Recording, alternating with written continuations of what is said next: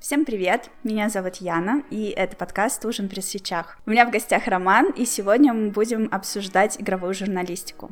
Привет, Роман. Привет. Расскажи, пожалуйста, в двух словах о себе для тех, кто тебя не знает. Меня зовут Роман Перов. А, я занимаюсь игровой журналистикой с 2014 а, года, а именно профессионально. А вообще писал про игры и какие-то сопутствующие вещи 2011 года, тогда на сайте Игры Mail.ru тогда назывался, проходили конкурсы статей, а, и а, пользователи сайта могли через форму специальную отправить свою статью, в принципе, на любую тему, не обязательно актуальную. И я тогда участвовал вот с 2011 года и до какого-то там 2014 раз, наверное, 20. Там каждый месяц конкурсы проходили, но не всегда время было.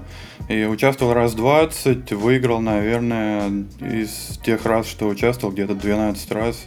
Или, может, 14, я уже точно не помню.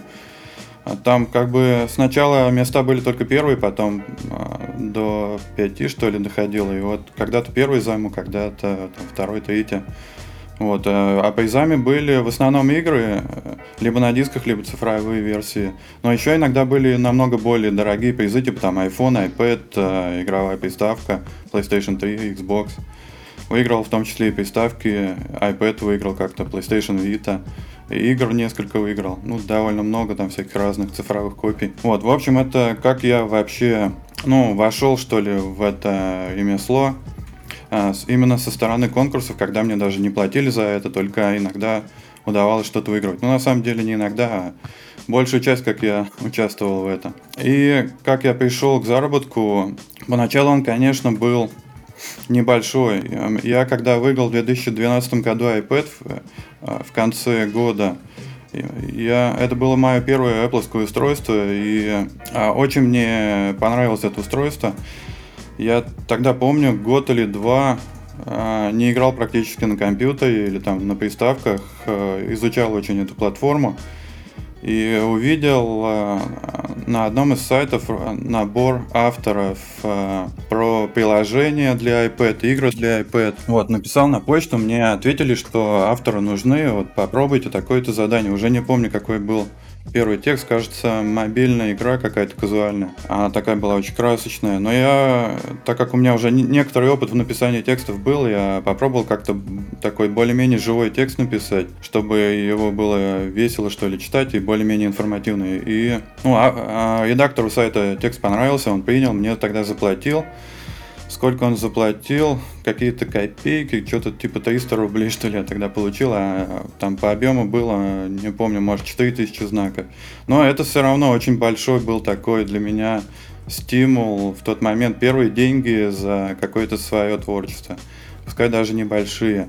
И после этого я на этом сайте, ну то есть я, я как бы для Mail уже писал, но деньги за это не получал, сколько вот года тогда, и это не было работы, это было так, там, раз в несколько месяцев одну-две статьи написал, а, либо выиграл, либо нет, чаще выиграл. То есть это каким-то заработком нельзя считать. А здесь э, мои тексты понравились, и в следующий э, полгода, кажется. Ну, примерно до начала 2015 года я писал на тот сайт. Начал в мае 14 закончил где-то в феврале 15 а написал я, по-моему, 50 статей, если не ошибаюсь. Или, может, около 40. Я не, не проверял перед эфиром. Ну, много, на самом деле.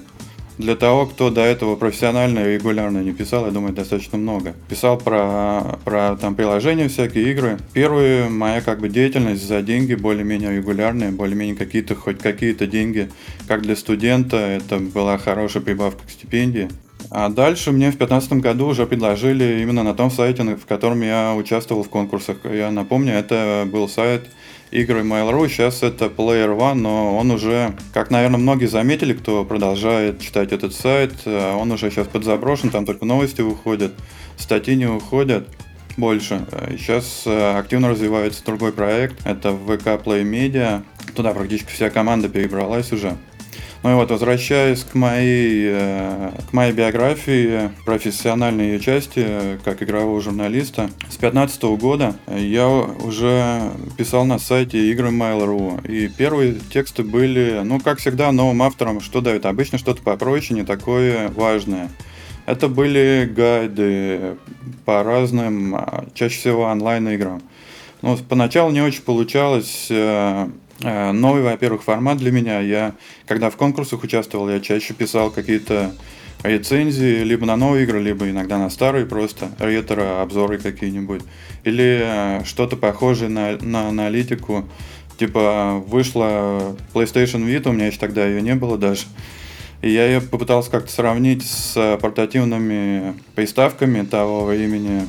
Еще тогда была Nokia Engage, еще жива, по-моему. Nokia Engage Это был смартфон была игровой. жива, когда вышла PS Vita? По-моему, да. Или я тогда сравнивал, типа, как э, более-менее устройство, которое недавно было, я уже не помню. А, с, чем я еще сравнивал с айфонами.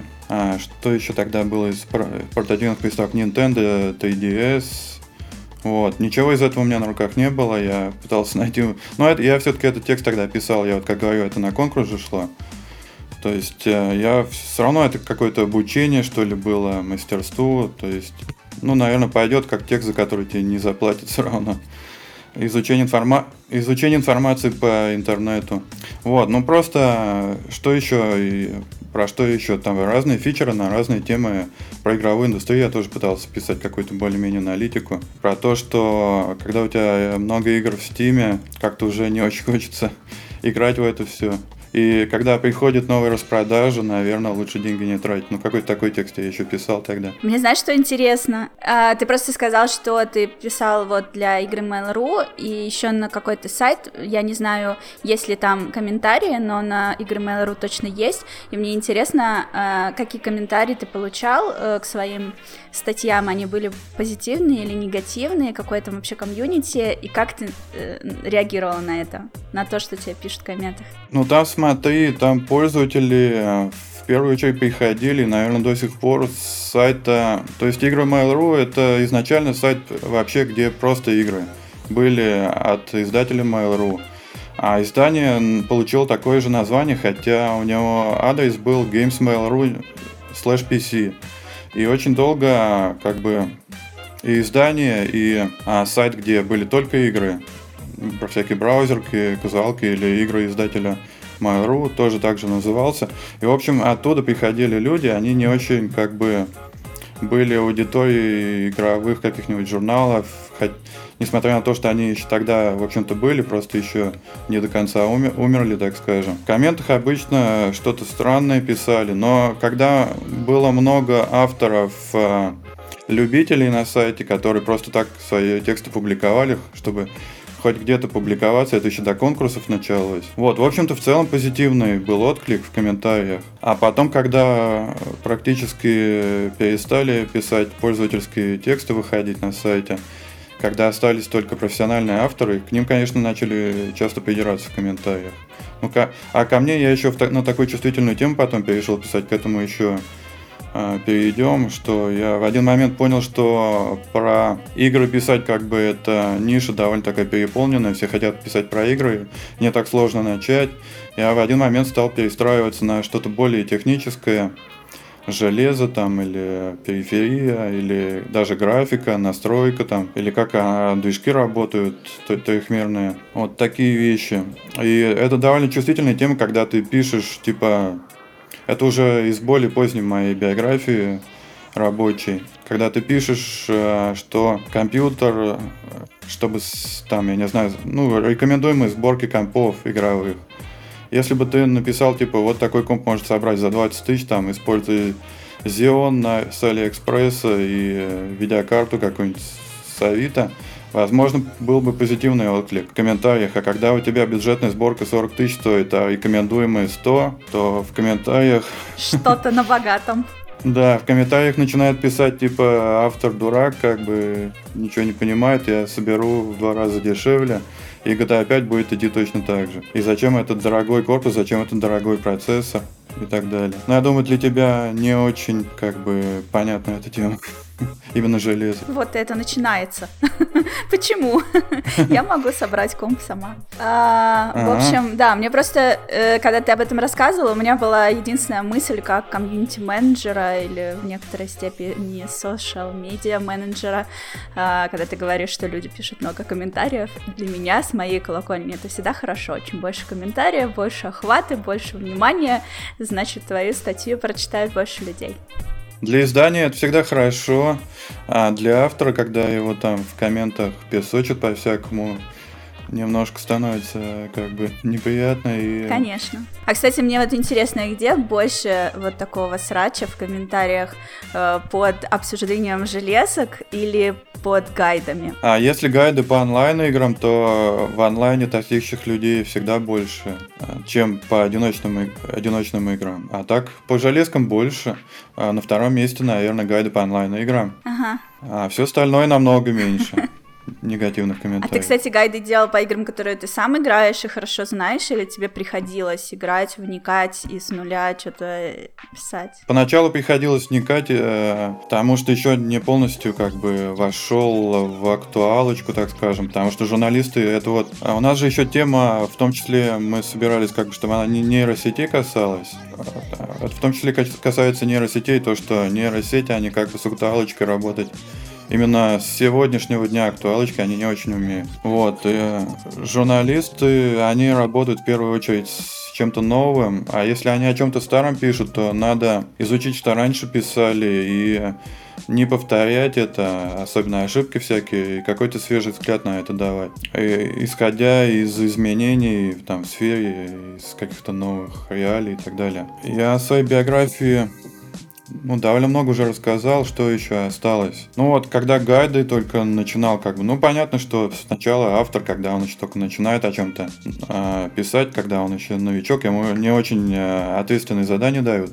Но постепенно пришел к тому, что мне стали доверять обзор на какую-то достаточно важную игру. Или, например, вот э, делал аналитику по, когда уже перешел э, к более технической тематике своих текстов, мне э, один момент доверили сначала в прямом эфире разбирать. Жаль, жаль, тот сайт был еще один сайт. А, он где-то в открытом доступе просто существовал полгода, наверное. Он назывался Combo Breaker, как паблик ВКонтакте. Да, и там а, меня тогда туда пригласили из внутренней команды, как бы, как одного из самых сильных авторов.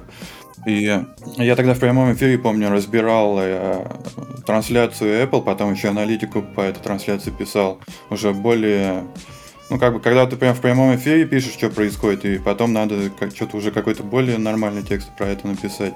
Это было довольно большой честью, на самом деле, с такой информацией работать, я бы сказал. А потом еще в следующем году мне доверили за полгода до выхода новых консолей сделать а, их как бы, э, ну, что-то вроде делаем ставки, какая консоль а, победит, когда выйдет на основе той информации, что уже было. Это какие консоли? Тоже достаточно ответственная задача. PlayStation 5, ну да, если я работаю с 2014 года профессионально и с 2015 года на том сайте, где больше всего работал, то я думаю, понятно, что это уже не PS4. Ну да, я на всякий случай. Не, там не Xbox 360. Ну не знаю, может быть Steam Deck. Не Xbox One точнее.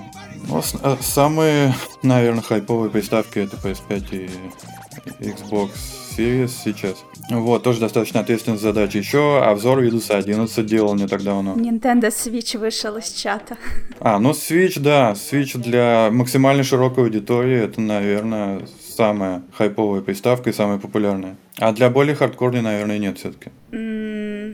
Несмотря на то, что много хардкорчиков на ней играют. Ладно, не будем устраивать здесь холивар. Для этого есть Твиттер. А, в общем, мы хотели сегодня обсудить а, влияние искусственного интеллекта на журналистику.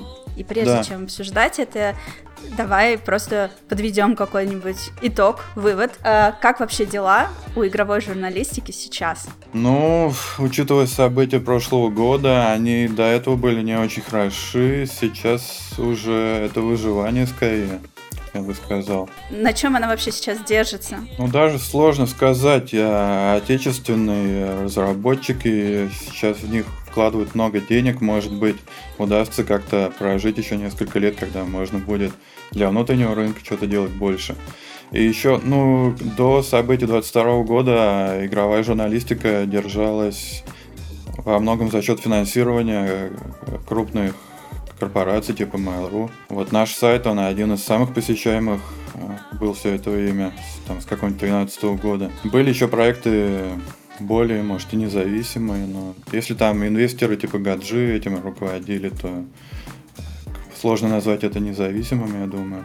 То есть э, независимой игровой журналистики с тех пор, как она перешла в интернет, не осталось. Э, а приоритеты несколько сменились. Трафик стал, наверное, на первом месте, я бы сказал. Хоть это и звучит очень плохо и негативно для профессии. Качество у кого-то на втором, у кого-то на третьем месте. Ну, еще пропала школа игровой журналистики печати из-за того, что нужно было стараться, чтобы покупали вообще журнал, он должен себя что-то представлять, статьи в нем, нужно было отвечать как-то за качество. Потом началась погоня за трафиком, а сильно бюджеты стали резать. Потом еще YouTube, там блогеры как бы внимание отвоевали. Влия... Влияние очень сильно упало. И как бы все привело к чему, что люди, которые из печатной журналистики, то успел в печати довольно много, долго поработать и какое-то имя, что ли, заслужить их, более-менее запомнили, и потом они какое-то время проработали в интернете, они ушли потом практически все в другие сферы, кто в пиар, кто там какой-то свой, бизнес открыл более-менее связанный с играми или, может, совсем не связанный с играми. Кто-то в издание ушел, кто-то еще куда-то, может, в переводы, в озвучку. Кто-то вообще за границу куда-то устроился. Еще до событий 22 года задолго. А и остались, по сути, кто? Ну, либо вот как я, кто читал тех, кто писал в журналы. И потом пришли уже, застали эпоху интернета именно как медиа. И ну, я как бы как самоучка, я чему-то смог научиться. Возможно, как бы кого-то из э, самых сильных представителей игровой журналистики печатной, я, возможно, так их уровня по своему качеству имя слая и не достиг. Ну, просто потому, что у меня ресурсов было меньше, я не работал в офисе, меньше взаимодействовал с коллегами, я не ездил в командировки там и так далее. Кроме меня, еще другие авторы, которые примерно так же пришли, кто-то из конкурсов, кто-то работал, может, в мире фантастики, и потом пришел на наш сайт. Мы какое-то время там работали. Я, наверное, из тех, кто пришел в 12-13 годах, один из последних тоже остался в то же время. И в итоге там ближе к 22 году вот, э, остались, по сути, только очень молодые авторы, у которых э, бэкграунда там либо биржевые они копирайтеры были, либо даже этого опыта не было. И они там, я не знаю, в стиме какие-то гайды писали. То есть они школу игровой журналистики не проходили. В общем-то, это и привело к тому, что читаешь новости на русском языке, а, а они переводятся... Ну, давно, на самом деле, в интернете переводили новости с IGN, просто. Или еще с какого-то сайта. Game Informer. Хотя Game Informer, ну, новости там, конечно, выходят, но он вроде не специализировался никогда именно на новостях. Какой, какой там еще есть? Еврогеймер. Вот, по сути, новости как стали выпускать, просто переводим. А если у человека бэкграунда нет никакого, он не очень понимает, может, как с информацией работает, или в индустрии плохо разбирается, в итоге в новостях там либо очень мало важных фактов сказано, просто по сути, пишется заголовок, потом пересказывается более длинный этот заголовок, и все. Еще, может, вода какая-то добавляется. Фактически ошибки часто в новостях, какой сайт на русском не читаю, кроме, может, ДТФ, где была какая-то школа новостная, я там еще некоторое время успел поработать. И мне мозги тогда вправили, как на самом деле надо с новостями работать. Что еще сейчас пишется? Ну, по большей части кликбейт на самом деле. Вот э, на моем сайте, например, какие статьи последние выходили. Почему Skyrim невероятно переоценен?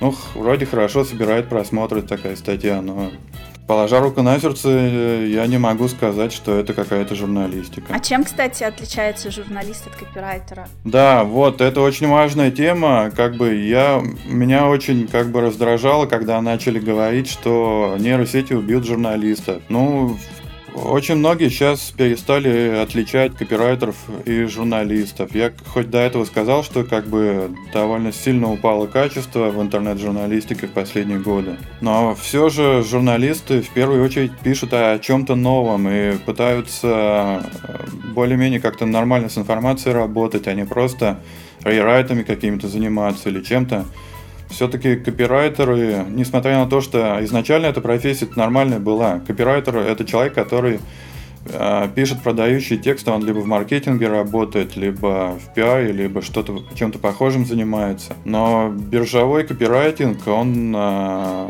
по сути, превратился с какого-то среднего копирайтера в рейрайтера. То есть человек находит текст на ту же тему, берет его, пересказывает и все. Хотя работа с информацией, даже если ты пишешь не обязательно о чем-то новом, все равно нужно, должна быть какая-то по-моему, даже впиши сокращай книги. Я думаю, ты читал эту книгу. По-моему, там был какой-то термин, типа прибавочная стоимость, что ли, статьи, или ценность дополнительная для статьи. Как-то какой-то там такой термин был. То есть ты, если пишешь новую статью, она не должна повторять все предыдущие на ту же тему. А ты должен что-то новое сказать. А как это сделать? Ты должен изучить информацию, но не те статьи, которые выходили до этого, хотя их тоже надо смотреть, просто чтобы понять, с каких сторон рассматривали эту тему уже. Ты должен докопаться более-менее до первоисточника, если это возможно вообще. Если информации мало, э, ты находишь э, либо видосы какие-то на эту тему на английском. То есть, а, если видео есть на английском, в русском интернете в текстовом виде, скорее всего, информации нет. И в англоязычном тоже не факт, что она есть. Ну, то есть, это интервью какие-нибудь разработчиков, что-то такое. То есть, уже более сложный источник. Либо ты пишешь, может быть, самим разработчикам, но это уже более утопический такой способ добыть информацию, могут там у них там со всего мира тысяча писем в день приходит, до твоего через три месяца доберутся, как бы, а тебе статью надо сдать через неделю. Но какими-то все равно способами ты пытаешься докопаться до первоисточника информации, насколько это возможно, как можно больше ее собрать, проанализировать, сравнить с теми реалиями, какие сейчас, что изменилось, и только после этого ты садишься писать текст. Вот э, то, что вот я вся эта работа, журналистская именно работа, которую я сейчас перечислил, обычно она занимает ну, если повезет, один рабочий день, но это если очень сильно повезет, целый рабочий день сидишь, разбираешься. Обычно она занимает несколько дней или несколько недель даже если какая-то очень сложная статья, которая еще подразумевается, что будет длинная или в нескольких частях, как-то так. То есть изучение информации это, ж, это как бы этап, который нельзя пропустить, чтобы сделать нормальный текст, от которого какая-то польза будет и новизна какая-то, не знаю, работа копирайтера, она обычно не особо это подразумевает, по крайней мере, того, который сейчас средний копирайтер, который на самом деле рерайтер, он просто пишет, садится и сразу пишет. И что нейросеть может сделать? Она может изучить... Ну вот чат ГПТ, а, он, во-первых, к интернету не подключен, а Bing AI, он уже подключен к интернету. Но опять же, вот тебе дали задание написать про какую-то, а, даже вот самое простое, что рецензию на игру.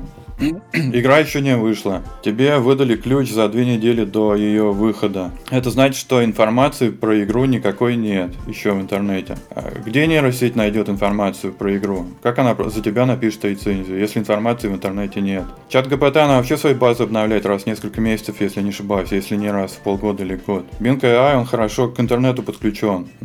Но он новую информацию как бы тоже там же постоянно новую. Я думаю, там все равно какая-то задержка есть. Типа он э, применительно, может, к прошлому дню как-то все изучает до прошлого дня, а то, что сегодня, он изучит завтра. Или как-то так. То есть новости писать с помощью нейросети. Ну, как-то можно, наверное, вроде даже примеры какие-то есть, но массово никто не перешел даже в англоязычном интернете. Ну и если сейчас всех э, авторов, там, новостников или, ну, или вообще авторов статей, вместо них поставить нейросети, а вот нейросети потом, откуда информацию будут брать, сгенерированную нейросетями, это тогда как-то это уже, ну, я думаю, может, есть какие-то проекты, где люди, которые отвечают за то, кто набран в штат, они, может, не очень бывает такое, что люди не очень понимают специфику их работы и думают, что вот я сейчас Э, штат весь практически сокращу, вместо них будет одна нейросеть работать, я очень сильно выиграю в плане экономии ресурсов. Ну, может, кто-то так попробует сделать, но ничего, ни к чему хорошему, я думаю, это не приведет. То есть ты считаешь, что для журналистов э, от нейросетей вообще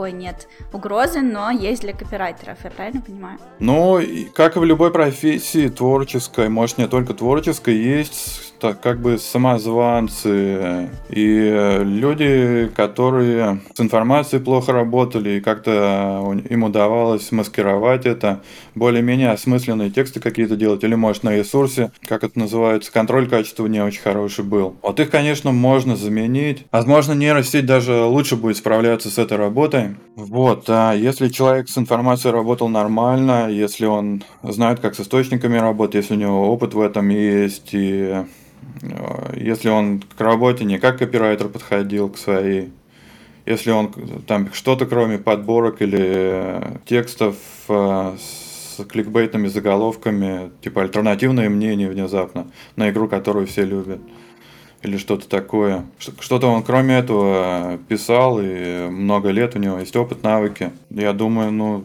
просто исходя из того, как сами нейросети работают, это не очень возможно заменить такого человека. Они справятся с тем, чтобы писать о чем-то старом. Например, ладно, игра еще не вышла. Если мы, например, пишем какой-то ретро-материал там, про серию игр, которая выходила в преддверии выхода новой части. Такое нейросети осилит?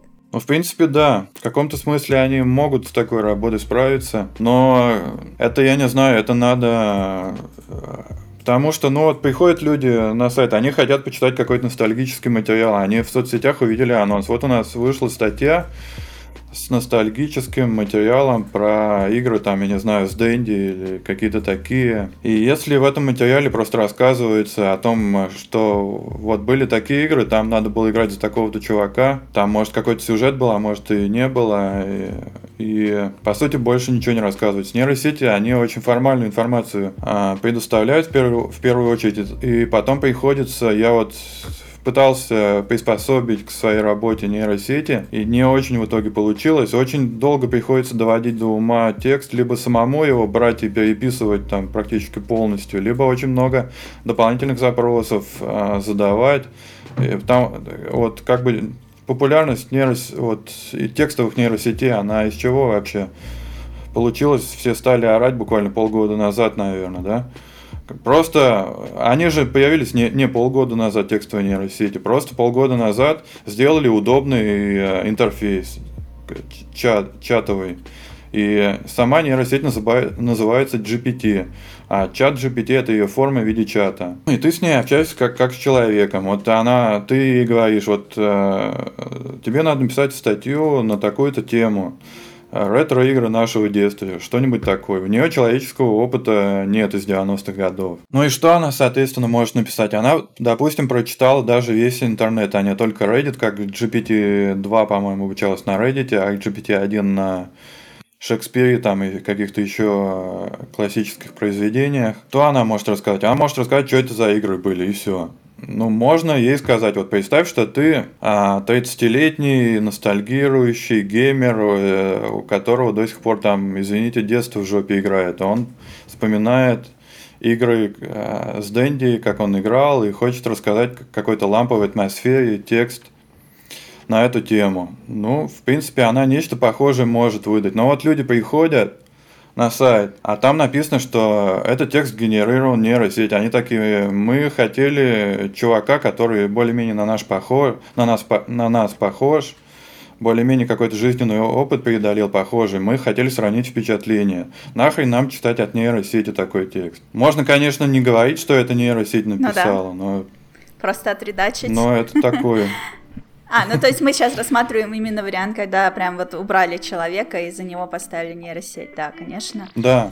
Конечно, это сложно. Но ты вообще используешь как-то это как помощника или ассистента, или как в каком-нибудь смысле да, используешь? Да, как ассистент, как ассистент, в общем-то, хороший инструмент как ассистент, но я очень часто замечал, что она какую-то херню пишет иногда. Она может выдумывать факты. Я вот э, однажды спросил, типа, вот мне очень нравится игра Skyrim посоветуй мне, пожалуйста, книгу, которая по атмосфере, по сюжету, по сеттингу напоминает игру Skyrim. Как, как вот ее, когда проходишь, там повествование, мир, вот все вот это.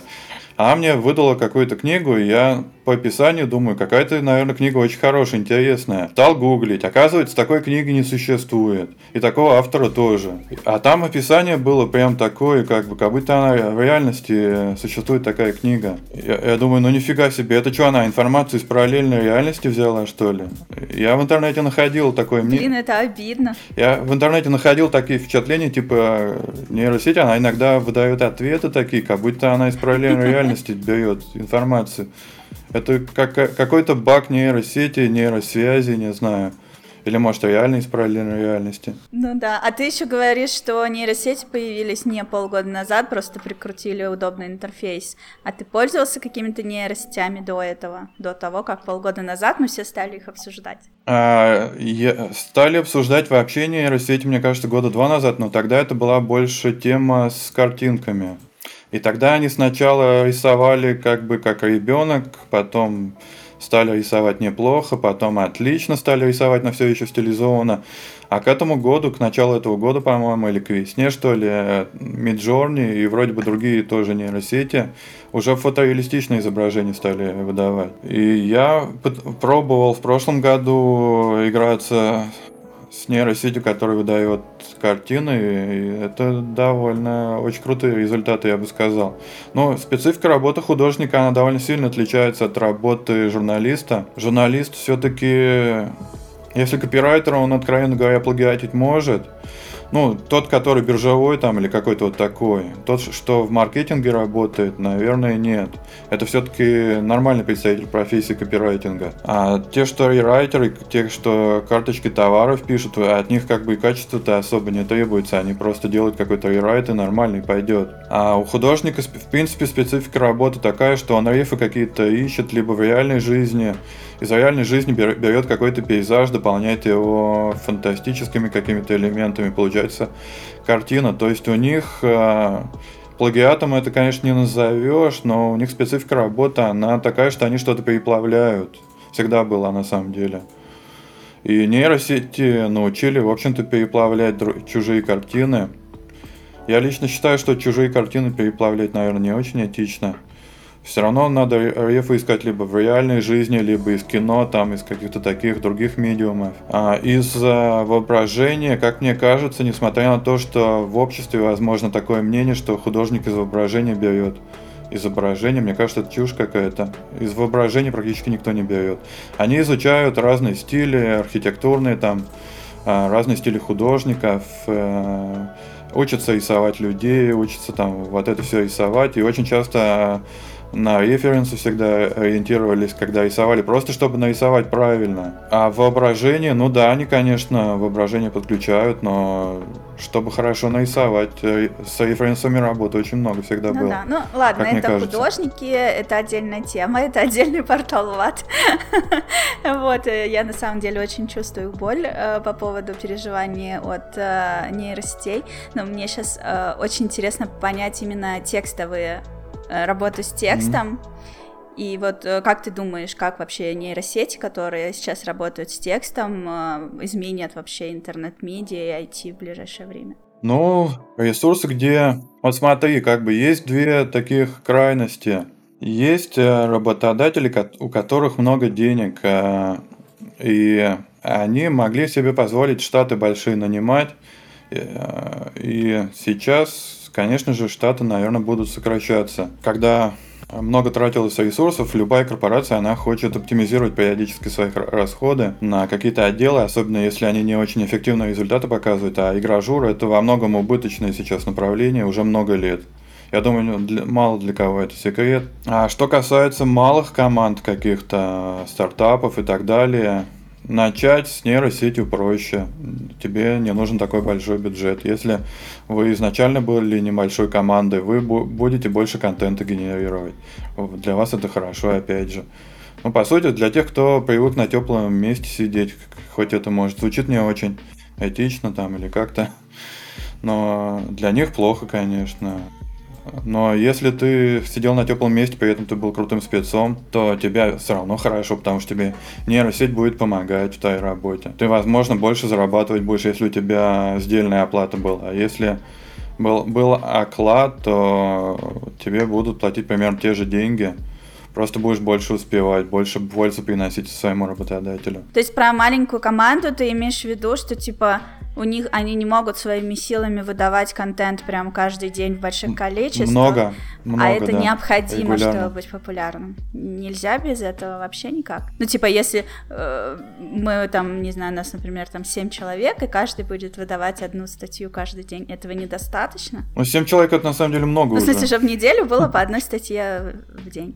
Но тут очень много зависит от аудитории, на, котор- на которую работаете. Если работаете на широкую аудиторию, то там а, каждый день надо по тексту выдавать еще, возможно, новости какие-то. Каждый день должно быть что читать и достаточно много. Если вы работаете на нишевую аудиторию, то можно даже одну статью в неделю, какой-то лангрид большой, и который может помочь каким-то контент-креаторам там или разработчикам либо войти в профессию, либо расскажет о чем-то новом в профессии, либо научит чему-то. Ну вот такие вещи. Мне кажется, очень сильно отличается специфика у разных изданий, э, исходя из того, на какой аудитории они работают.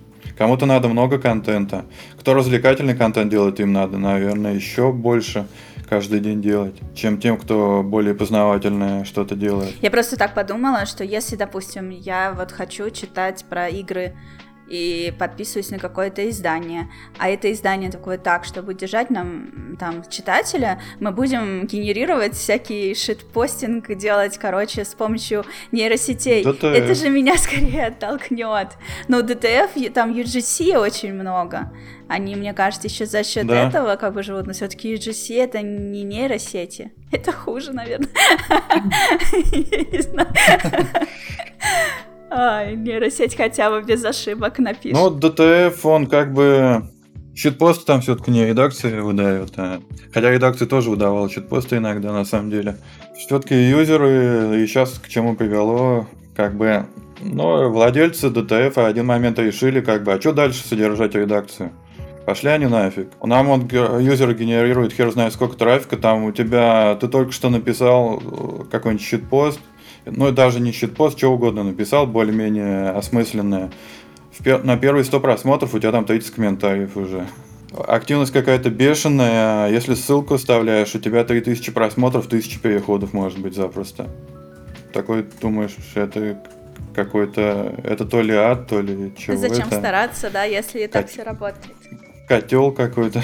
Ну да, в один момент они решили, деньги и так приносят, как бы.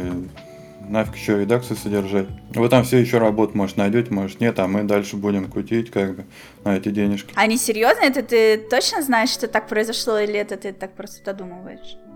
Мне почему-то казалось, что у них другая была мотивация. Впечатление сложилось именно такое, что оставим только новостников, чтобы хоть какой-то контент выходил. Редакцию уволили практически всю. Ну, Если я правильно помню, это было связано с тем, что у них нет денег на то, чтобы ее содержать. И не потому что такие, а, и так все работает, зачем напрягаться? Это как-то странно. Ну, там скорее перспективы заработка не было. Я более чем уверен, что компания могла... Тогда еще все думали, что ну максимум год это все продлится. Я думаю, если бы, я- если бы как бы учредители хотели поддержать редакцию, помочь выжить проекту и оставить хотя бы ключевых редакторов, ключевых авторов, они бы это сделали. Но, и, как мне кажется, исходя из опыта в моей профессии, взаимодействия как бы с руководством, с э, крупными корпорациями и так далее. Мне кажется, они не очень хотели помогать кому-то, выжить. Им просто хотелось оптимизировать расходы, вот и все. Так, ну к какому мы в итоге пришли выводу? Журналисты выживут нейросеть их не убьет, или но при этом работы для журналистов игровых особо нет. Как-то не очень позитивно. В Рунете для игровых журналистов сейчас работы особо нет, на самом деле, из событий 22 года. Если в целом смотреть по всему интернету, по всему, по всей игровой, что ли, индустрии, мировому сообществу любителей игр, тех, кто работает в этой сфере, ну, журналистов, нейросеть, как мне кажется, особо не заменит. Работу потеряют те, кто особо из себя ничего не представлял, они занимались, по сути, рерайтом там или чем-то похожим.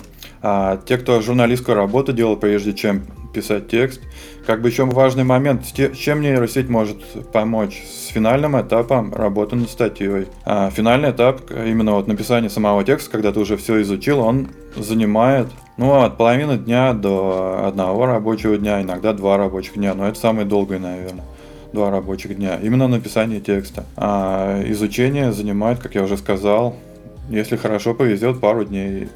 Если тема очень сложная, и ты в этом еще не очень хорошо разбираешься, то может несколько недель занять. Я, к счастью, за там, сколько вот я на сайте проработал, 8 лет, последние несколько лет у меня изучение уже значительно меньше времени стало занимать, потому что я много в чем успел разобраться. По сути, оставалось только понять, что изменилось в той или иной теме. Ну и научился с источниками работать быстрее. У меня стало изучение занимать там иногда за полдня бывает. Все изучишь и полдня еще пишешь.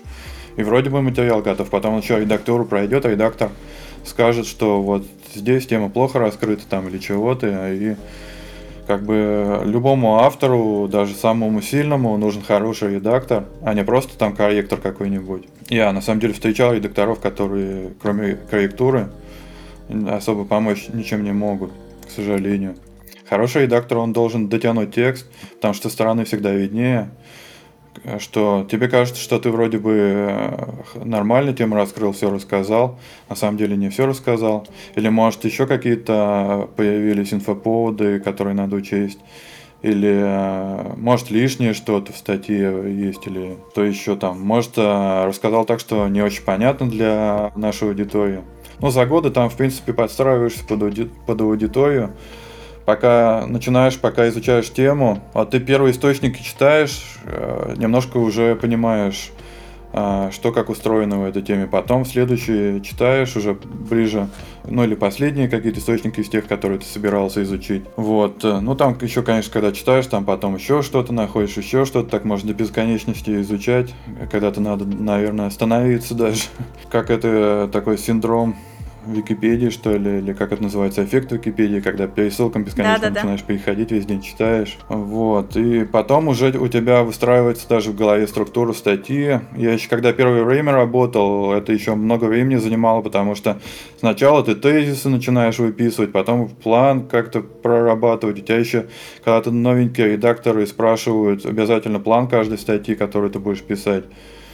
Вот, а когда ты уже опытный, у тебя само в голове и структура прорабатывается, и сам ты план делаешь, его уже утверждать тебя не просят, потому что ты знают, что ты, скорее всего, более-менее правильно умеешь устраивать статью, как-то там от простого к сложному и так далее, с разных сторон рассмотреть. Все эффективнее начинаешь работать. Но если ты пишешь хуже, чем нейросеть, то несмотря на то, что нейросеть пишет не, не настолько хорошо, там половину текста, как правило, выкинуть можно просто.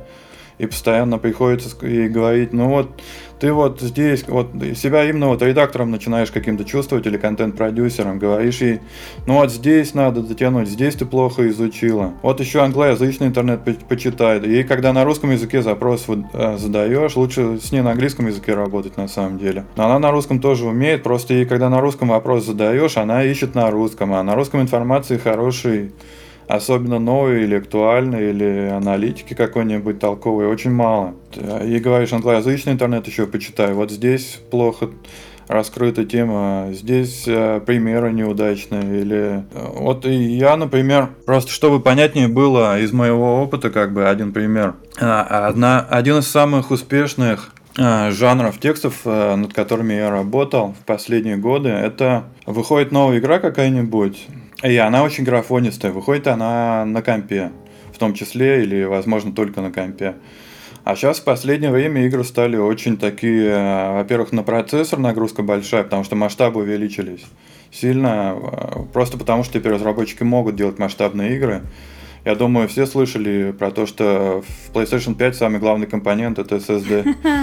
Ну да. То есть э, работа с данными сильно ускорилась, шина, там узких мест меньше стало и так далее стало возможным миры огромные делать. Раньше делали, конечно, огромные миры, но приходилось какие-нибудь горы ставить на переднем плане, которые все загораживают, или как-то так извращаться, или там э, вроде открытый мир, а у тебя на самом деле коридоры там переплетаются, или какая-то такая ерунда, или города из 10 домов, как имя. Сейчас игры в масштабах сильно выросли, которые в последние там год или два выходят. Это увеличило очень сильно на центральный процессор нагрузку. Из-за этого очень многие игры... А, раньше как считалось? Я видюху куплю самую дорогую, дорогую, какой могу себе позволить, а процессор какой-нибудь там i3, дай бог, или вообще какой-нибудь Xeon Sali, или, не дай бог, Celeron там, или что-нибудь такое. Или вообще на очень старом процессоре сижу, типа 2012 года, а видеокарта 2018 года или 2020 года какая-нибудь более-менее мощная. Вот, из-за этого вырос спрос на настройку графики в играх. Э, очень многие не понимают, что есть настройки, которые в первую очередь э, на процессор как бы давят. Если их э, убавить до среднего, например, уровня качества, ты можешь остальные особо не снижать. Потому что видюха, если она у тебя мощная, она их будет вывозить нормально. А если определенные настройки не снижать или все снижать, то у тебя картинка станет не очень красивая. То есть вырос спрос на подобные гайды. Я вот по ним работал года три, наверное. Или даже четыре, с 2019 года. А, а одни из основных текстов, по которым я работал, всегда просмотр хороший приносили. Там вышла Red Dead Redemption 2, у всех тормозит. Я помню, тогда установил ее 5 или как там, не помню, может, с 7 вечера до 5 утра ее тестировал. Именно по графике, там встроенный, хорошо там был встроенный бенчмарк. Если встроенного бенчмарка в игре нет, это намного сложнее. Там бенчмарк хорош тем, что там сцена повторяется каждый раз, то есть ты в одних и тех же условиях тестируешь.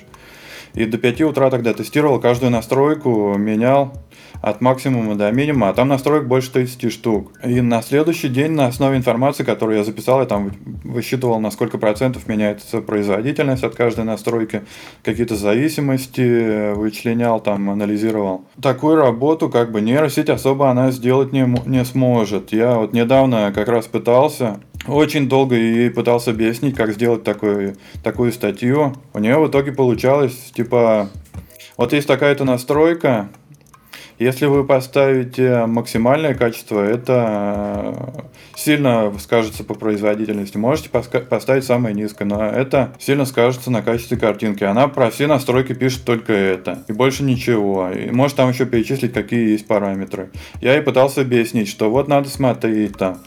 А, в каких-то настройках а, можно среднее качество поставить, и тогда выглядеть картинка будет нормально. При этом ты сильно выиграешь в производительности. Какие-то настройки, они на, произ... на производительность влияют очень мало. Можно либо вообще не снижать, либо вместо ультра качества поставить просто высокое, например. И как-то так вот. Ей все эти моменты разъяснял последовательно.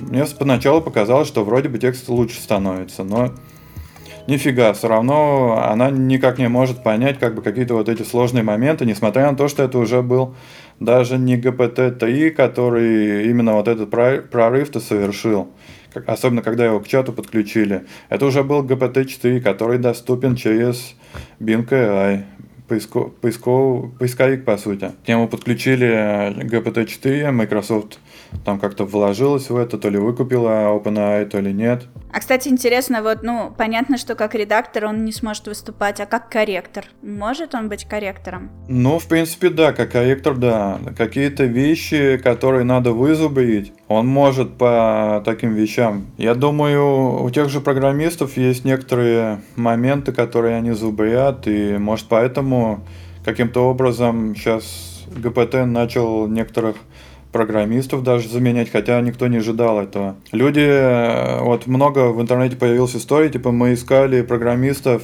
а, фрилансеров для своего проекта, они какие-то бешеные деньги просили и очень долгую работу это делали. Ну, типичная такая проблема, когда ты фрилансер ищешь ну на свой проект или какого-то аутсорсера. А мы тут э, попросили чат ГПТ, а он сделал это лучше и за несколько минут. Я слышала кейсы, когда э, вот у программистов же бывают такие случаи, когда ты где-то что-то, ну, ошибся в коде и не можешь понять, где.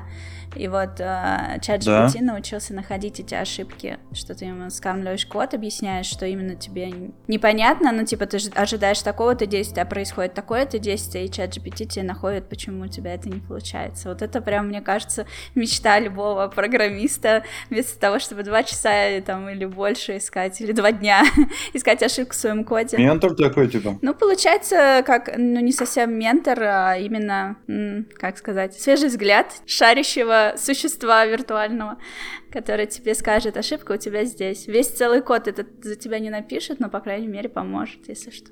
Ну, у программистов там накопилось опыта на самом деле. И open source а, очень много источников. Как они еще Stack Overflow практически все программисты использовали. Кто-то считал, что типа это то ли плагиат, то ли чего, хотя вроде бы это считается ничего такого. Stack Overflow использовать в работе, когда ты находишь какие-то готовые решения, их под свой проект адаптируешь. Я не программист вообще, я, несмотря на то, что пробовал изучать программирование, но как-то меня не очень затянуло. Я вообще технарские специальности какие-то, они, конечно, для меня интересны в плане разобраться, как там графика делается, как э, игры разрабатываются, но мне всегда это было интересно с, какой-то, с какого-то очень высокого уровня абстракции. Мне не хотелось погружаться, чтобы решать какие-то специфические проблемы, которыми занимаются программисты большей частью времени. Это же, конечно, может в каком-то смысле творчество, импровизации там и так далее. Работаешь с теми знаниями, которые у тебя есть, или находишь а, какие-то решения на Stack Overflow, их адаптируешь. Но они большей частью времени занимаются очень проблемами такими довольно скучными, я бы сказал, насколько я знаю по рассказам программистов. Там оптимизация кода, оптимизация памяти, работа с массивами данных, э, какие-то такие вещи, в которых, э, ну, бэкэндеры, им математики, математическая подготовка довольно сильная нужна еще, а я математику никогда не любил. А на кого ты, кстати, учился, если не секрет? А, иностранные языки. У меня основной был английский, и был еще как второй французский, но, как и все студенты, мы э, на английск... английский изучали, а на французский забивали, потому что он был второстепенный. Ну, кстати, ты упомянул, что типа в русском интернете мало информации, что все нужно искать в англоязычном. Выходит, если ты не владеешь языком, то ты вообще не сможешь работать. У тебя будет слишком узкий ограниченный вид на все происходящее в игражуре. Ну, журналисту не столько надо все-таки. Я вот считаю, что журналисту надо не столько в интернете находить инфу, сколько очень многое зависит от собственного опыта. Если ты пишешь про игры, чтобы рецензию сделать, надо, конечно, игру пройти. Если ты пишешь обзор на железку какую-то, я в том числе и этим занимался. В идеале ее, конечно, надо на руки получить, покрутить, пощупать, э, потестировать. И только после этого ты в той информации, которую в интернете находишь, можешь разобраться и понять, где там э, что-то недосказано, и надо больше копать, где ошибка возможна. То есть изучать как бы информацию только по работе других журналистов, коллег, это такое. Лучше все-таки находить ближе к первоисточнику. Если в случае с играми это источники, какие-то медиа, ресурсы разработчиков самих – или, возможно, выход на контакт с ними. В случае железа это... Ну, они пресс-материалы выпускают именно для журналистов, чтобы у них была информация полезная для работы. Или зовут на... Раньше это в реальной жизни происходило. После 2020 года в основном в онлайне. Живут на онла... Зовут на онлайн-мероприятия. Я в том числе участвовал в таких. Помню, по NVIDIA было очень интересно, когда еще до анонса технологии DLSS 2 нас позвали, там, причем было народу-то, а если она на английском языке происходила, эта конференция, и при этом там было человек 30-40, что ли, это довольно большая честь, наверное, участвовать в, такой, в таком мероприятии, если оно рассчитано на журналистов со всего мира, по сути. Когда не так много людей там было, 30-40 человек, насколько я помню. Нам разъясняли, как она работает, поделились потом материалами, всякими, как это называется, технический писатель в любой более-менее технической какой-то компании, которая разрабатывает IT-продукты или железо, технологии, что-то такое. Есть технический писатель, и его задача делать документацию, она либо внутренняя, либо на основе его работы потом делаются пресс, а, пресс-материалы, медиакит это еще называют, чтобы мы, гуманитарии, как бы могли в этом разобраться нормально и потом уже донести до своего читателя. Ну, то есть все-таки английский нужен, если ты не зациклен только на российском производителе. Мне кажется, вообще как бы сейчас э, представители э, интеллигенции, если не брать каких-то школьных учителей, несмотря на то, что школьные учители, чтобы никто не подумал, что я к ним плохо отношусь или что-то, это очень хорошая профессия на самом деле. Просто платят хорошо им только в столице, наверное. Я не знаю, в Питере, может, тоже. Смотря чем сравнивать. В регионах очень, плохо, очень плохо оплачивается профессия учителя. Ну, может, последние годы стало получше. Или, может, в частных школах нормально платят. Если вот не, не брать школьных учителей, в целом интеллигенция это э, большинство, наверное, представителей интеллигенции, то есть тех, кто делает умственную работу и изделие своего умственного труда потом продает как тем или иным образом, либо в найме, либо как фрилансер. Э, это работа на компьютере. Ну, без английского языка найти обучающие материалы или э, информацию актуальную прочитать. Не вся актуальная информация есть на русском языке. Английский язык, он необходим для подобной профессии, не только для журналиста. Вообще для любого представителя интеллигенции. Да даже для школьного учителя почему нет. Все учим английский язык. Я просто стараюсь, скажем, в своем подкасте напоминать а, слушателям о важности изучения английского языка, чтобы вдруг мало ли кто-нибудь сидит, и ему не хватает этого последнего волшебного пенделя. Хочу всех мотивировать его учить. Ну, я бы сказал, это базовый базовый навык для любого более-менее космополита, что ли, сегодняшнего, кто себя ощущает как часть мирового сообщества, а не просто Петя там из своего района, не знаю. Одно другому не мешает. Подумал, одну тему-то мы не, не очень обсудили. Это будущее Будущее интернет-медиа из-за нейросетей, хоть мы и сказали, что а, крутых журналистов они не заменят, но как вообще интернет изменится именно вот та часть, которая а, медиа, то есть медиа-ресурсы разные, как на них повлияет нейросеть. У меня, в принципе, некоторое мнение на это счет сложилось пока изучал те, тему нейросетей, пока ими пользовался. Мне кажется, мы этого очень мало коснулись. Мы только сказали, что, как мне кажется, журналистов не заменят. А тут еще момент в том, что как бы больше, наверное, стартапов будет каких-то появляться, а на которых в основном нейросети будут работать и э, какой-нибудь один редактор, который редактирует их тексты. По сути, оператор нейросети. То есть будет очень много сайтов, а, те, что много лет работали, там сложилось как-то, редакция сложилась. Может, новых людей не будут нанимать, но те, что есть, а, слабых, может, и уволят, а сильные авторы и сильные редакторы останутся, будут работать дальше.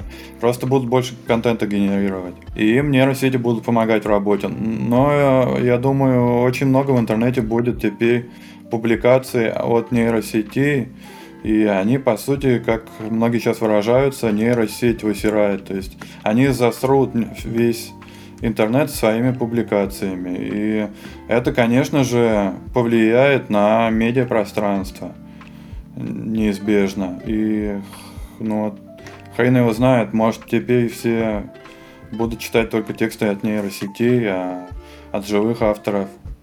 Хотя в том числе, может, больше будет цениться – творчество живых авторов. А что они будут писать о чем-то из прошлого? Они же не... Ты сам сказал, что они не могут знать о том, чего еще не вышло. Ну, по моему опыту, как бы не всем нужен качественный контент, во-первых. И широкой аудитории в первую очередь. Несмотря на то, что мы как бы кто свою профессию любят, они стараются какую-то пользу людям приносить, а не просто кликбейтные статьи писать или щитпосты или что-то такое. А спрос, я бы не сказал, что большая часть спроса, она именно на это. Широкая аудитория, она больше любит что-то развлекательное. Нейросети развлекательные генерировать могут. Даже не без... Да даже новые, на самом деле, развлекательные они могут. Просто потому, что развлекательный контент, стандарты качества там ниже.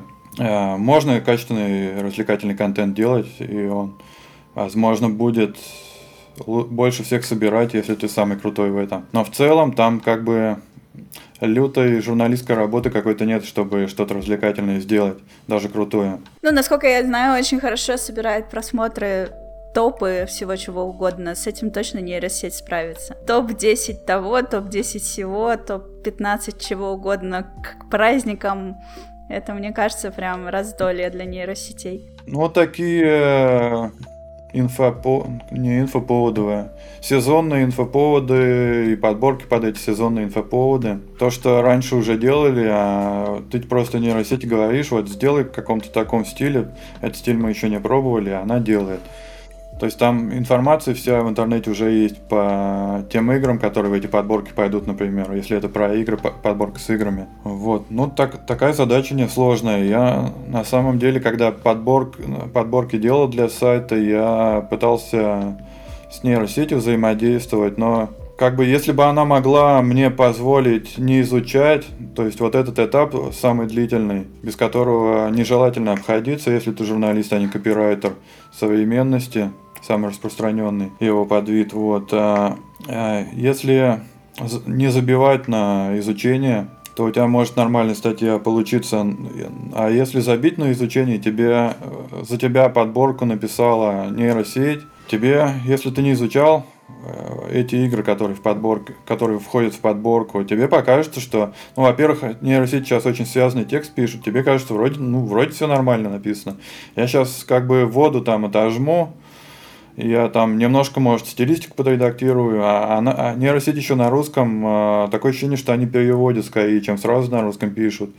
Там как-то текст так подправлю, и вроде нормально. Но если ты изучал предварительно все эти игры, про которые будет в подборке текст, ты начнешь замечать там какие-то странные вещи, Типа, я вот пытался по мобильным играм, такой, а, сейчас нейросеть сгенерирует за меня подборку по мобильным играм. Я, это был, была самая нелюбимая, самая нелюбимая тематика подборки для меня была. Мне всегда было флом это делать, но я делал, я честно устанавливал все эти игры, в каждую там проходил хотя бы пролог или чуть дальше. Еще информации как можно больше находил какие-то альтернативные мнения. Это времени занимало просто то там типа в пятницу вечером получаешь это задание, в понедельник только заканчиваешь. Все выходные играл в эти игры, в понедельник еще что-то читал, изучал.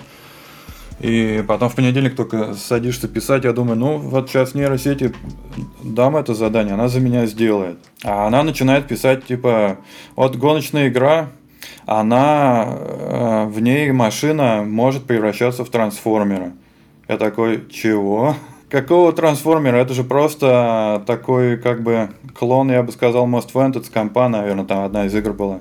К сожалению, забыл название уже. Что-то GT Racing, что ли, она называлась. Ну, неважно. Вот, а, она такая пишет, я очень связанный такой текст, то есть, если не знаешь, что там на самом деле такого нет, тебе покажется, что так и есть. Информацию, которую они выдают, надо обязательно проверять. Либо хотя бы постфактум, либо а лучше э, предварительно изучить. То есть, она с этапом изучения, она, если ее по каждой игре спрашивать, вот расскажи по, про эту игру, расскажи про эту игру для подборки. Ну, тоже смотришь, вроде она весь интернет прочитал на эту тему, вроде что-то похоже, похожее. Но вдруг вот я сейчас это перескажу, то, что она написала. Вдруг там опять какие-то фактические ошибки будут. Мне в комментариях читатели напишут, типа, автор вообще не играл в эти игры, он какую-то херню написал. И, ну, если тебя не читают твой портал, если у тебя комментарии закрыты, может и можно так публиковать и давать нейросети. Но зачем? Задание, она сделает его за несколько минут, ты еще за полчасика все отредактируешь и публикуешь.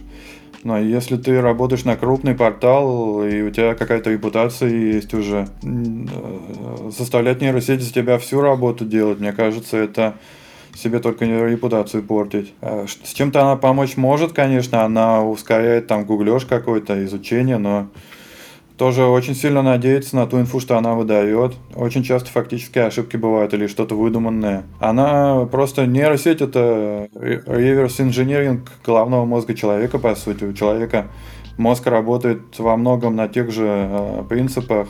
Это тоже нейросеть своего рода, просто биологическая. Когда нейросети очень много информации изучили из интернета, у них образовались некие нейронные связи, они увидели зависимости, и изначально как они... А, изначально был только какой-то T9 в телефоне, а потом стали развивать вот именно э, языковую модель, эту технологию, и в итоге это привело к тому, что сейчас имеем. Нейросеть, она во многом, когда выдает текст, э, во многом принцип основывается на том, что вот я уже написала какой-то текст на эту тему, и какое следующее слово будет, она постоянно подставляет. Один из вариантов. Когда э, поначалу пытались ее заставить самый подходящий вариант выбирать, получалась какая-то хрень. В итоге сделали не, некоторые рандомизацию слова, и после этого она почему-то стала более осмысленный текст выдавать.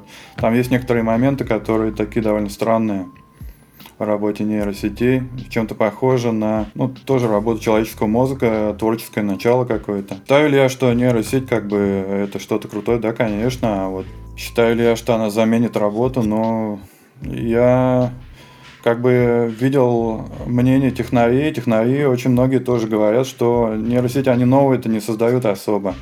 А раз они новые не создают, то как бы и журналистов они особо не могут заменить. По крайней мере, тех журналистов, которые журналистскую работу свою честно делают. Они просто выступают копирайтерами, при этом называются почему-то журналистами. Ну да, лишний раз подтвердили, повторили этот тезис, который уже был озвучен до этого.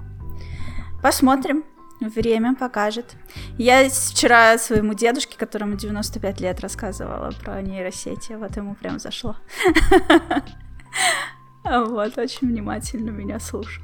Ну да, я думаю, он очень много чего застал в своей жизни. Прикинь, вообще. И... Когда-то, там, не знаю, черно-белый телевизор производил вау-эффект на этих людей, а сейчас там нейросети, мобильные телефоны, что он просто по телефону э, можем разговаривать, там, я из Армении, он из Питера, вот, без лагов, без задержек, без ничего, а он когда-то там, я не знаю, на почте в очереди стоял, чтобы позвонить в другой город. Вот, в общем, да, его это впечатлило. А для нас сейчас это, ну, просто такая обычная часть жизни. Даже мы много чего застали с 90-х, там, как технологии развивались, это, или даже с 80-х. Я-то 80-е не застал. Я помню, как компы э, домашние развивались от того, что было. У меня первый комп в 97 году появился. И тогда он считался довольно продвинутый. Потом такой 2000, там какой-то первый год наступает, у меня уже комп нифига не тянет. Я из-за этого сильно переживаю, то, что мои одноклассники там все играют в GTA Vice City, а я Могу только Warcraft 2 какой-нибудь запустить. И как это потом все быстро менялось, как в один момент все думали, что смартфоны убьют компы, в итоге они не убили компы просто потому, что на компе работать удобнее. Ну, смартфоны и планшеты, особенно вот когда iPad стал популярность набирать, и тогда еще больших смартфонов не было.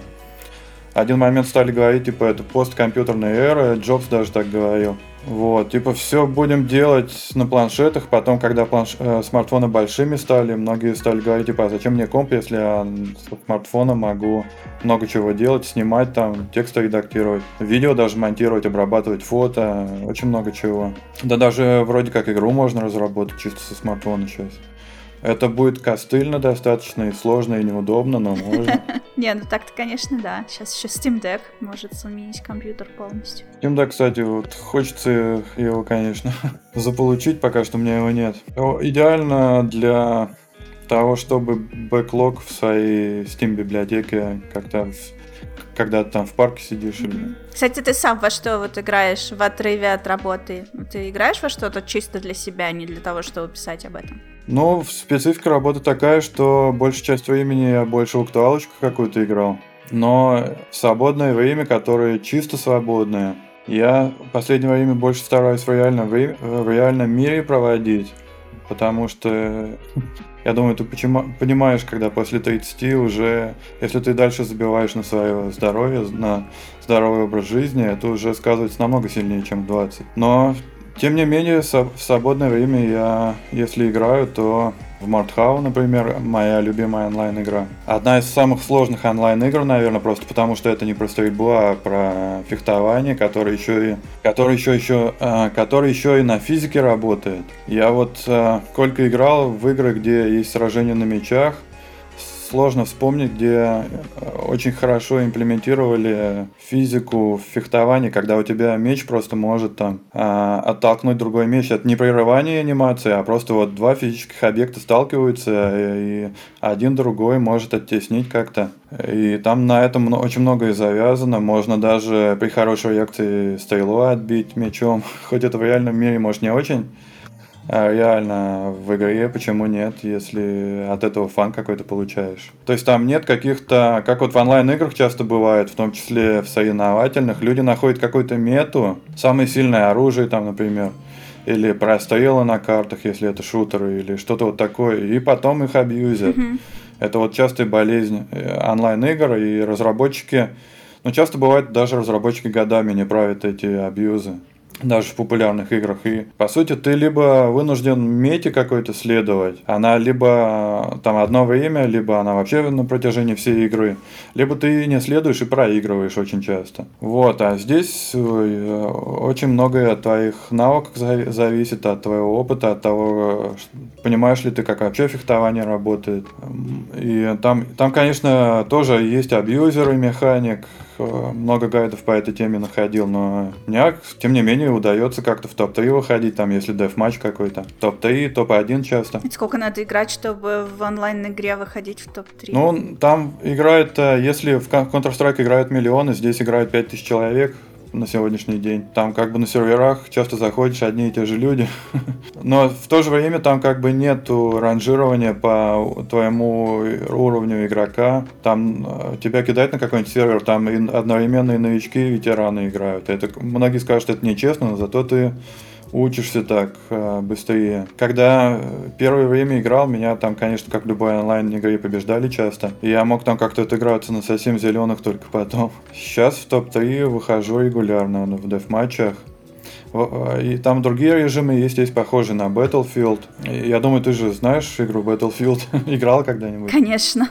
Вот, а, ну как бы ты же представляешь концепцию вот это, когда огромное поле боя и там захват точек, а, команда бежит, это похоже на какой-то реальные боевые действия, что ли. Вот. Но там есть режим похожий на Battlefield, и в этом режиме там тебе, ну в том числе и в дефматче на самом деле, очень часто в спину бьют. И раздражение такое как бы получается, когда на тебя там несколько человек набрасывается. Как бы, ну, там есть в чем разбираться, это очень интересно на самом деле и похоже на то, как в реальной жизни работает фехтование. Поэтому мне очень нравится эта игра. Только в нее играешь или еще во что-то? Ну, большую часть времени в нее. Так еще в последнее время, так как я сейчас в вынужденном отпуске, я сколько там, чуть больше недели назад все-таки уволился из гражура, потому что как бы сколько можно этим заниматься, когда тебе 30 плюс лет, когда ты всего лишь автор, даже не редактор. Наверное, надо какую-то работу искать с большими перспективами, тем более сейчас, когда игражур больше не модная профессия, не так много перспектив, но очень хороший опыт получал, пока работал. Мне, я кайфовал от работы, на самом деле, я не могу сказать, что это какая-то хрень или чего-то. У меня были негативные моменты, но по большей части больше положительных эмоций от работы и впечатлений. И изначально твой вопрос был, во что я еще играю, да? Ну да, в смысле, что ушел. Э, по работе понятно, что твоя задача следить за всем, что сейчас новое выходит, это нормально, но вот э, кто-то помимо этого ничем больше не интересуется, а есть люди, которые там типа вот это только для работы, а это только для души, вот чисто для души я буду играть там, например, я люблю работать на играх, которые э, в которых есть мультиплеер, в котором есть какое-то противостояние, в котором есть, например, фракции, кланы и так далее, потому что работа с комьюнити в таком проекте всегда живее, естественно, чем в синглплеерной игре. Никто не будет сидеть очень сильно активно там друг с другом о чем-то спорить по поводу синглплеерной игры. Ну, за редким исключением, если это не какой-нибудь там, не знаю, Dark Souls. ну вот. И то это не совсем синглплеерное, там тоже мультиплеер есть. Ну так вот, работать я люблю на мультиплеерной. Это прям кайф. А вне работы я в основном предпочитаю синглплеерные игры. Я играю только в то, где нет других людей в моей игре потому что, наверное, мне хочется от этих людей просто отдохнуть. Э, соответственно, поэтому у меня есть такой вопрос к тебе, что играешь ли ты помимо работы, отличаются ли э, твои вкусы от того, о чем ты пишешь в итоге? Ну, как бы, насколько работа, э, эм, насколько геймерство зависит именно от работы? Или у тебя есть свои какие-то вкусы, которые к работе никакого отношения не имеют? Ну, первое время, когда я... Тогда я же говорил, что у меня первая работа была комьюнити-менеджер, я ушел через два года тогда и сконцентрировался на игровой журналистике. То есть это начиная где-то конец 16-го, начало 17 -го года. И первое время я жил работой, по сути. Но постепенно стал от этого отходить. И если мне каких-то знаний в игровой индустрии не хватало, мне всегда хотелось э, в свободное время заполнять пробелы. То есть я изучал другие жанры, в которых плохо разбирался. Там, э, если я, например, мало играл в ММО там, или э, какие-то шутеры онлайн, именно сетевые, соревновательные. Я их изучал. Или какие-то франшизы интересные мне, если до этого не успел изучить. То есть у меня в свободное время всегда, если для себя играл, это чаще всего хотелось заполнить пробелы в знаниях какие-то. Но вот недавно в World of Warcraft ворвался, хотя не так много опыта в нем было. Очень много видосов всяких смотрел. Ну, как в вынужденном отпуске во что играть? В World of Warcraft. Возможно. Наверное, один из самых таких кандидатов. Я играла в Monster Hunter. Я успела наиграть 130 часов между работами. Это вот недавно. Просто один из один из самых заслуженных проектов во всей игровой индустрии, а в жанре ММО вообще самый, наверное, который до сих пор жив, до сих пор как-то развивается. И я вот не могу сказать, что есть какая-то ММО-игра, которая, наверное, лучше, чем World of Warcraft до сих пор. Несмотря на то, что у меня в нем не так много опыта, но в целом и по отклику, наверное, в интернете э, от геймеров, вряд ли кто-то скажет, что есть игра номер один, и это не World of Warcraft. Кроме хейтеров World of Warcraft, наверное. Все, кто слушает этот подкаст, пишите в комментариях свои мысли по этому поводу. Давайте откроем портал в ад. Я ничего сказать не могу, все эти моми меня, как я уже сказала, люди в моей игре это лишнее. Э, только Monster Hunter исключение и все. Ну там есть сервера, где мало народу, заходишь, там просто играешь как в одиночную игру. Иногда только кто-то встречается. Мало народу и вообще нет людей, это не одно и то же. Ну понятно, Genshin Impact. нет людей, чем-то похоже на ММО, но нет, там есть элементы ММО какие-то, но не особо ММО. В то же время постоянно сетевое подключение нужно.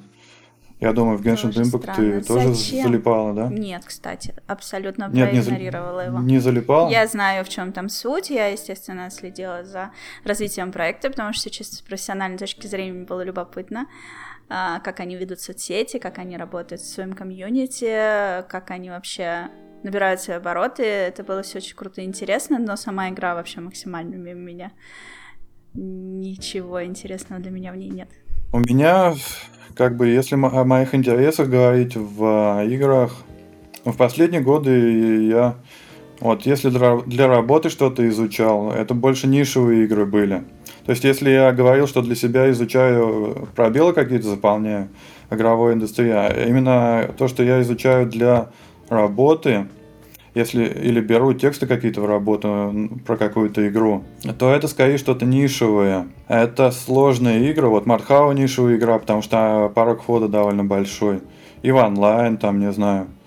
Тоже достаточно, может, в первое время там не так сложно обучение проходишь, но там, чтобы в нее активно играть, и какие-то успехи, э, там очень много все, чем надо заниматься. Или Elite Dangerous, космическая леталка. Там порог входа намного выше, чем в той же EVE Online. Там просто навыки пилота нужны. Несмотря на то, что потом автопилоты сделали. Там самое сложное было это посадить корабль на станцию. Первые года два... Я, я за ней следил в первые года два, наверное. Потом следил намного меньше. Там первые года два точно не было вообще никакой помощи при посадке. И ты первые часов пять или десять учишься нормально садиться, чтобы не разбить корабль.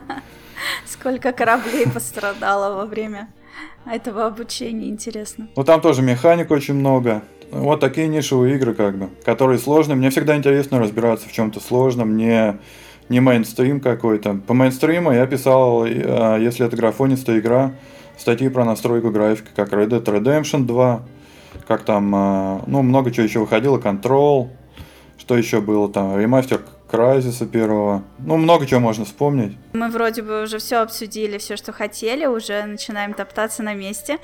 И эм, можем закругляться, но в каждом из моих подкастов я стараюсь в конце силами моего гостя выдать какую-то вдохновляющую мысль.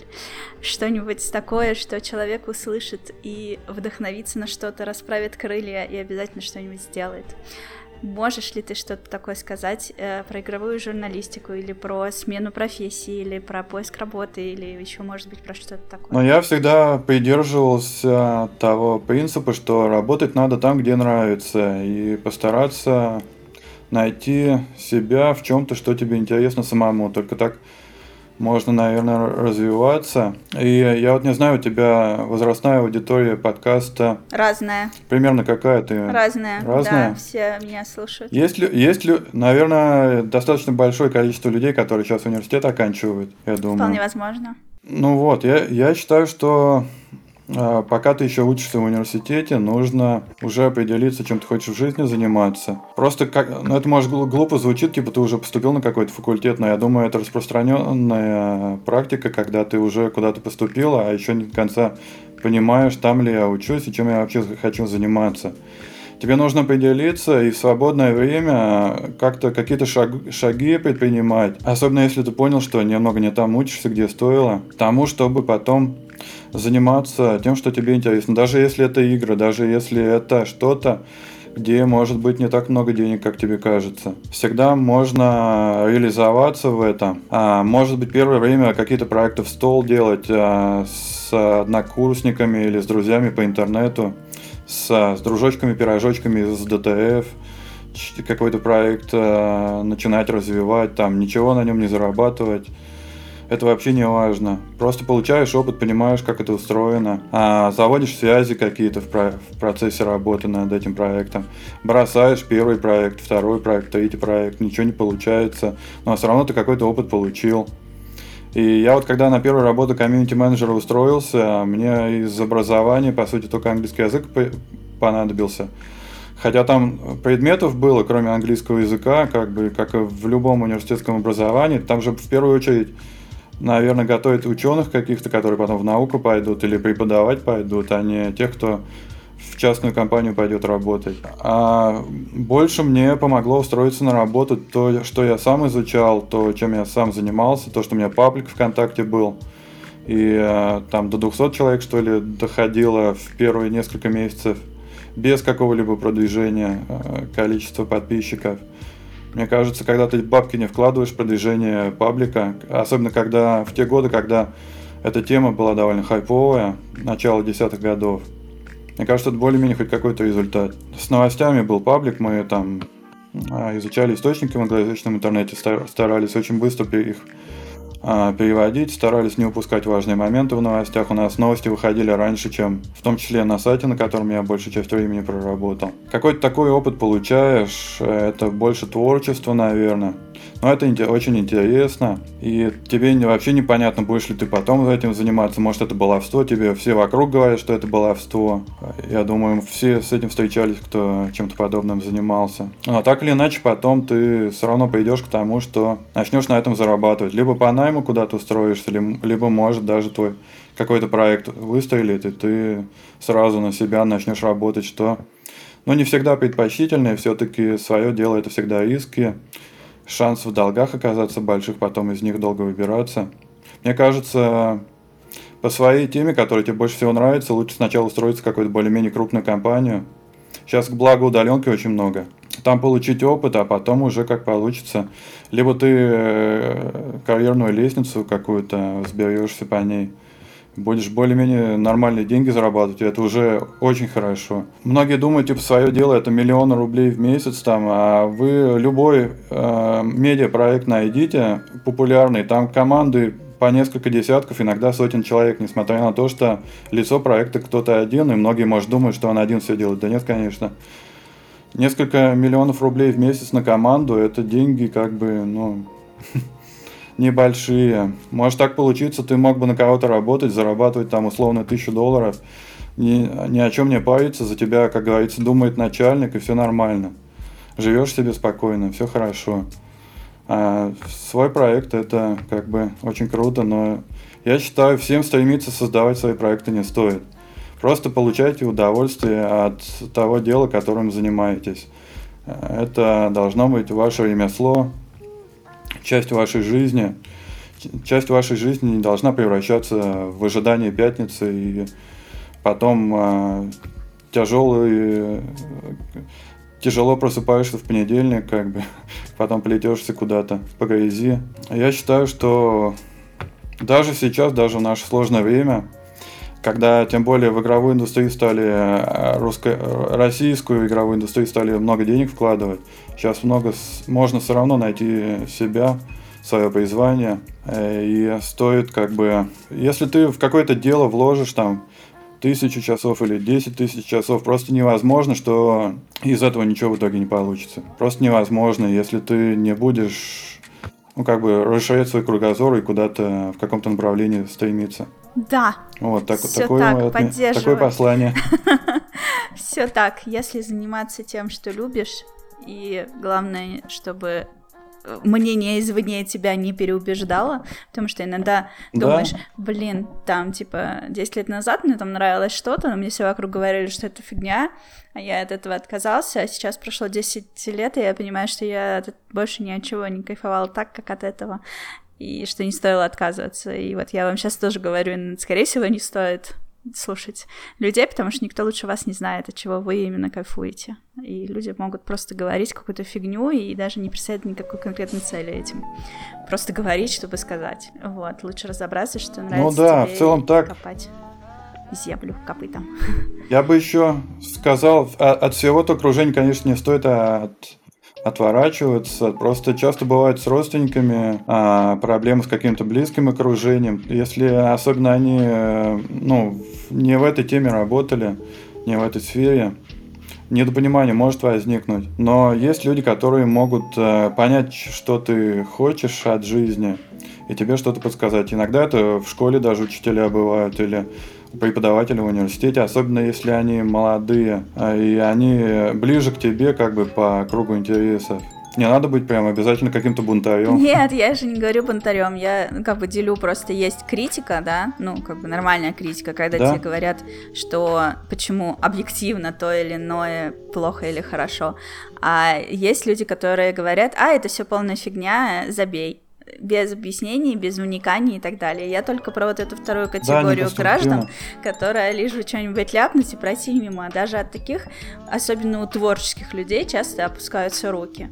Э, я это вижу в Твиттере каждый день, когда там художники переживают из-за того, что они никогда не начнут рисовать так же круто, как кто-то потому что кто-то мимо проходя им это сказал. Но по факту, даже если ты не будешь рисовать даже круто, как кто-то, ты будешь рисовать так круто, как ты можешь рисовать, и это тоже может быть круто.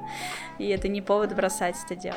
Ну что ж, по-моему, очень классно получился подкаст. Э, я, честно говоря, э, о многом задумалась, в смысле, много узнала такого, о чем даже не задумывалась в плане нейросетей игровой журналистики. Вот. Э, тебе желаю успехов в поисках новой работы. Надеюсь, что к тому моменту, когда я опубликую этот подкаст, ты уже найдешь какое-то новое местечко. Приходи рассказать, я за тебя порадуюсь.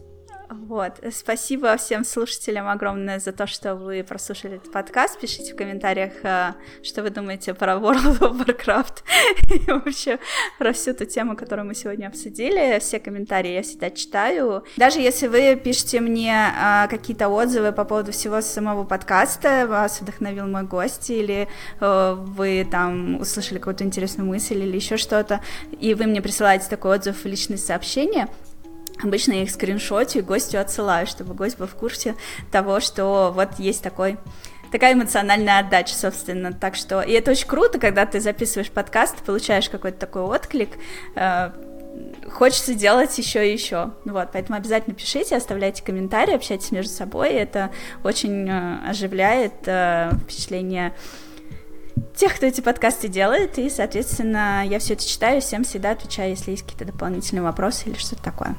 Вот. Передаю слово Роману, последнее завершающее. Да, я хотел тебя поблагодарить за то, что отозвалась на мой запрос обсудить эту тему. Я тебе, как ты помнишь, наверное, написал ВКонтакте. И Да. тебя сразу эта тема заинтересовала. У тебя, по-моему, еще не обсуждалось в подкасте, да? Конкретно это нет. Вот, ну конкретно это именно текстовые нейросети, работа игрового журналиста, как она влияет. Вот. Большое спасибо тебе за приглашение. Было очень а, интересно пообщаться, очень приятно. И еще я бы хотел в завершении сказать, что у меня есть несколько проектов, которые не так давно открыл. Так как в твоем подкасте можно оставлять ссылки на них, я хочу немного про них рассказать кратко. Первый проект это просто мой телеграм-канал, где я просто рандомно делюсь своими мыслями о каких-то новостях или о своем опыте с гаджетами, может какими-то или с играми. Ну, как бы кому интересно мнение игрового журналиста с каким-то стажем, пускай он и из новой волны, которая не печатная, а уже когда интернет-журналистика стала немножко умирать, и мы стали не так знамениты, не такая модная профессия, стало, все стали хотеть становиться блогерами. Если вам интересно почитать э, мнение о вещах, которыми, которыми вы сами увлекаетесь в гаджетах, в играх, мнение со стороны человека из профессии, подписывайтесь на мой телеграм-канал. Ссылка, я так понимаю, в описании будет. Да-да. Вот. Второй проект, о котором я хочу рассказать, это а, сайт. Сейчас это пока, по сути, такой, как бы, заготовка скорее для сайта. Потому что он сделан на WordPress, там еще пока бесплатный домен. Когда у тебя есть слово WordPress в названии сайта, wordpress.com, а, не так много там контента, но можете заходить и посмотрите, как бы, что он из себя в будущем будет представлять. Там есть уже описание. Я думаю, потому что там уже есть, можно понять, что он в будущем будет из себя представлять. Я вообще хочу сделать э, медиаресурс. Это такая моя утопическая мечта, которой, возможно, не суждено сбыться. Э, Потому что люди взрослые, я думаю, понимают, по каким причинам что-то не сбывается. Моя утопическая мечта сделать а, медиаресурс для э, разработчиков и создателей контента по играм, которые только еще начинают этим заниматься. Я вот сколько помню, по-моему, в интернете не так много ресурсов именно для начинающих. Если Хабр тот же брать, там больше информации для каких-нибудь медлов, синеров, лидов, для опытных чуваков, а для новичков там иногда что-то публикуется, но особо не читают, поэтому там не, публика... не, не публикуют много информации для новичков. А, так новичкам обычно приходится искать инфу в разрозненных каких-то ресурсах, а, если они хотят бесплатно, либо они покупают курсы, а очень многие курсы, как бы, я думаю, отзывы многие видели даже на самые популярные курсы часто, что не всегда оправдывает ожидания курс. Сейчас еще все курсы стали очень дорогие. Хочется сделать какой-то ресурс полезной информацией для контент-креаторов и для начинающих разработчиков. Для этого потребуются, я думаю, волонтеры и авторы. У меня есть опыт в том числе в редактуре. Если у вас есть желание поучаствовать, заходите на сайт, который будет по ссылке в описании. Там есть э, еще на главной странице сотрудничество, ссылка с названием сотрудничества. Там можете написать на, на мою почту, если вам интересно. Если вы хотите, можете о своем, в том числе, проекте рассказать, а не просто чем-то заняться еще только, а может уже что-то делаете. Пишите, а, попробуем поработать. И Я надеюсь, может быть, с течением времени это к чему-то а, хорошему приведет и появится какой-то ресурс. Тем более сейчас очень многие ниши в медиа освободились после событий прошлого года, я думаю. Сейчас почему бы не попытаться занять какую-то нишу? Самое время. Да, Вот. если вы в описании не нашли ссылку, которую искали, всегда можете написать мне в личное сообщение, я вам помогу. Потому что мало ли вдруг где-нибудь они потеряются. Но по идее не должны. Вот. В общем, да, следите за романом. Я тоже пройдусь по ссылкам, которые ты мне прислал, потому что я пока туда не заглядывал. Может быть, тоже где-нибудь подпишусь. Все, спасибо тебе огромное за то, что ты написал мне, сам нашел, сам пришел, сам предложил, сам поучаствовал. Очень удобно и здорово. Вот. ну и ребята, кто слушает, имейте в виду, что если у вас есть хороший микрофон и тема, на которую вы готовы рассказывать два часа, можете попытаться попасть ко мне в качестве гостя. Все можно обсуждать. Вот, все, закругляемся тогда. Всем пока, спасибо, что слушали. До свидания. Всем пока. Спасибо, что дослушали подкаст до конца. Я, конечно, хотела опубликовать его еще в июне, но если вы слушаете мои соло-выпуски подкаста, вы знаете, как стремительно, постоянно меняется моя реальность, и она изменилась опять. Я в очередной раз сменила работу, и процесс поисков и анбординга это все довольно э, не хочется говорить стрессово, но, в общем, достаточно много отжирает сил, эмоций и времени, поэтому из-за этих причин я снова сделала перерыв в подкастах, но сейчас все нормально, видимо, мне пора просто выпустить дополнительный новый соло-выпуск и рассказать вам все, что произошло. А, пожалуй, наверное, я так и сделаю, но сначала на очереди у меня будет еще один выпуск подкаста, который также уже записан достаточно давно, и как только я его опубликую, после этого можно будет э, опубликовать и соло-выпуск тоже. В общем, если вы хотите задать мне какие-то вопросы к этому соло-выпуску, то можете начинать в меня ими кидаться, я буду их собирать, и по итогам запишу соло-выпуск и расскажу, чего у меня новенького. Ну а пока самое время поблагодарить э, всех, кто поддерживал меня на Патреоне и Boosty в период безработицы. Это для меня было особенно приятно. И, честно говоря, мне это помогало. По крайней мере, я смогла не отказываться от всех своих подписок, типа Netflix и всего такого, что, ну, действительно скрашивало мои серые будни без работы. Э, очень мне помогала оставлять кукушечку в гнезде. Она это гнездо не покинула, я себя чувствую прекрасно, и сейчас, в общем, все хорошо. Итак, начну с Патреона. В Патреоне хочу отдельно выделить э, человека с ником Lith War. Э, надеюсь, что я правильно вообще читаю твой никнейм. Надеюсь, что ты вообще слушаешь мои подкасты, потому что на время моей безработицы этот человек повысил свой э, донат. вот, чем тоже дополнительно меня очень выручило. Спасибо тебе огромное. Терять работу отстой, по возможности избегайте этого. А также огромное спасибо остальным подписчикам Мэри Бастет, Дайрон Нейла, Фоксхед, МФ, Дирондин, Святослав Торик, Егор Назаров и Артем Шевченко. На Бусте тем временем количество подписчиков продолжает расти. Классно. Большое спасибо Петерим, Юичка Хиросава, Аэлита Сирин, Виктор Панькыв, Дмитрий, Heavy Rain, Виктор Сафронов, Петр Блохин, Join Me, Мон Шарки, Кирилл 51, Ханс Циммер, Евгений Тараканов, Вайолет Сан, Петр Петров, Катерина Нестеренко, Александр Балан, Джазис, Инфернум Блэк, Маша Суралмаша, Чина Мурена, Йоштола, Арсентий Семененко, Геннадий Овнов, Делишес Райс, Каролинка Мацу, Нтангл, Анарки, Вайтипом, Валькорн, Ширен, Антон, Брейв Амбуш, Майкл Мэй, Даша, Иван Федин, Хоррор Рейн и Андрей. Если я чье-то имя произношу неправильно, пожалуйста, дайте мне знать, потому что мне очень стыдно, если так. И я бы хотела это исправить, не хотелось бы повторять свои ошибки из одного подкаста в другой. В любом случае, я очень надеюсь, что вы чувствуете лучшие мои благодарности вам, потому что ваша поддержка для меня бесценна. Конечно, я бы в любом случае, скорее всего, продолжила делать подкасты, даже если бы никто на меня не подписывался, но тот факт, что на меня люди подписываются, меня очень сильно вдохновляет.